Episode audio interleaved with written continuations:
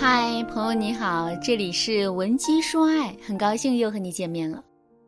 怎么才能让前任后悔跟我们分手呢？上节课我给大家讲了第一个方法，摆脱受害者心态，努力去激发前任内心的愧疚感。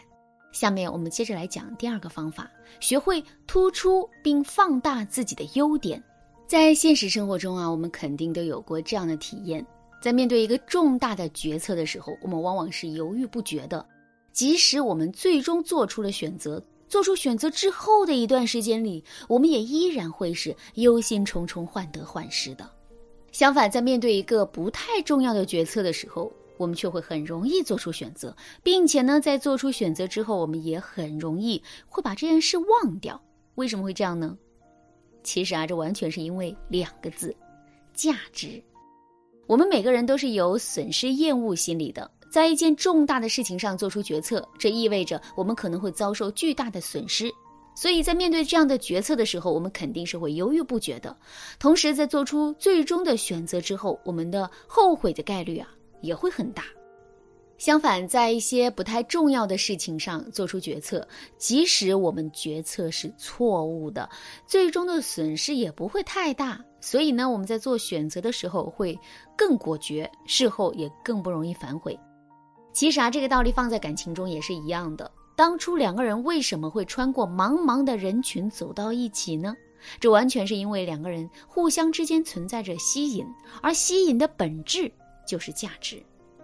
为什么两个人会中途分手呢？其实啊，这也是因为两个人之间的吸引力降低了，或者是我们也可以说，两个人在对方心目中的价值感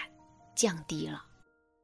上面我也跟大家说了啊，我们只有在面对一件我们觉得非常有价值的事情的时候，我们才会变得无比谨慎，并且在实际做出决定之后产生后悔的感觉。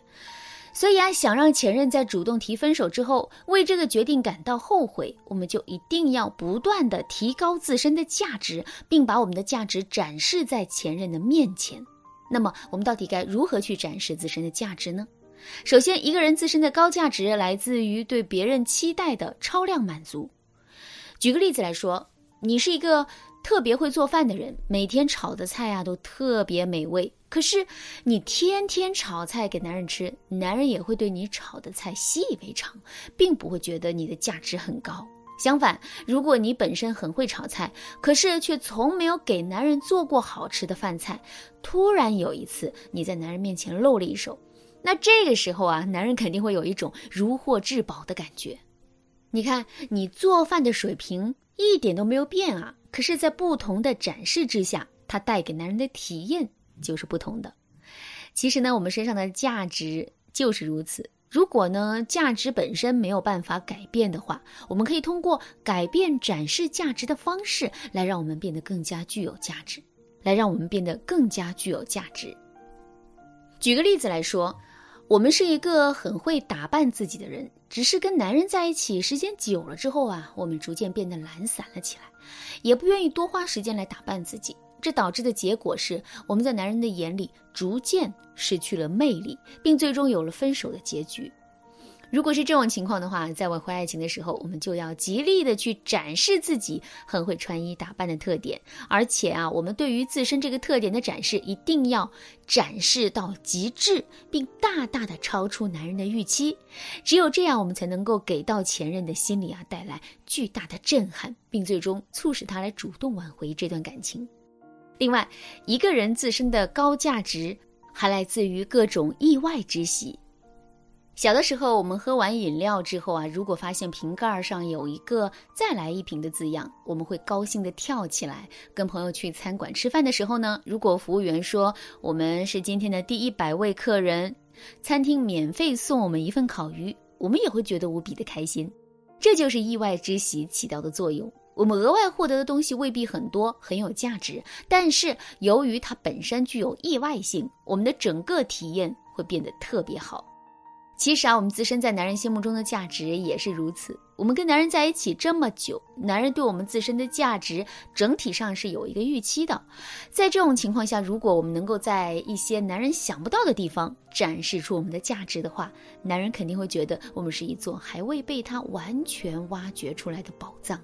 意识到这一点之后，男人肯定是会为他的贸然提分手感到后悔的。当然啦，如果你想在专业的帮助下更高效、更全面的去展示自身的高价值的话，你也可以添加微信文姬零五五，文姬的全拼零五五来预约一次免费的咨询名额。好了，那说完了第二个方法，我们再接着来说第三个方法，引导前任放弃自身的幻想。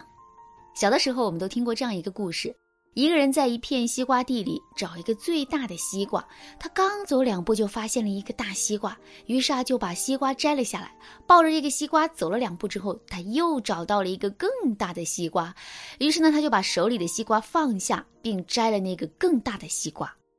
再往后面走，这个人见到的西瓜呀越来越大，于是呢就不断的把手里的西瓜丢掉，然后去寻找更大的西瓜，结果等他走到最后的时候，才发现。他手里剩下的只有一个很小的西瓜了。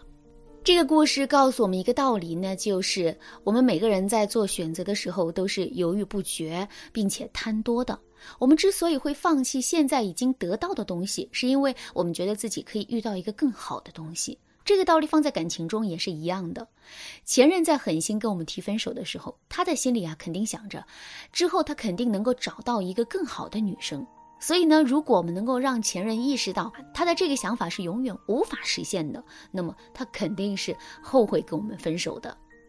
怎么才能做到这一点呢？首先，在分手之后，我们一定不要长时间沉浸在分手的痛苦之中，而是要尽快的恢复自己正常的生活，该健身就去健身，该逛街就去逛街，该跟朋友出去玩就跟朋友出去玩。总之，我们要努力让前任感觉到，我们并不是一个失去了他的爱就会崩溃的姑娘。换言之，我们是一个非常独立、自主、有价值的姑娘。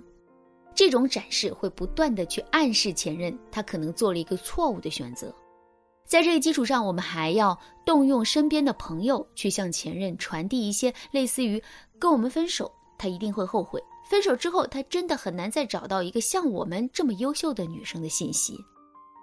在这些信息的诱导之下，前任肯定会慢慢意识到我们的重要性，然后主动跟我们提复合的。你对这节课的内容还有疑问吗？如果你本身啊也遇到类似的问题，不知道该如何解决的话，你都可以添加微信文姬零五五，文姬的全拼零五五来获得专业的帮助。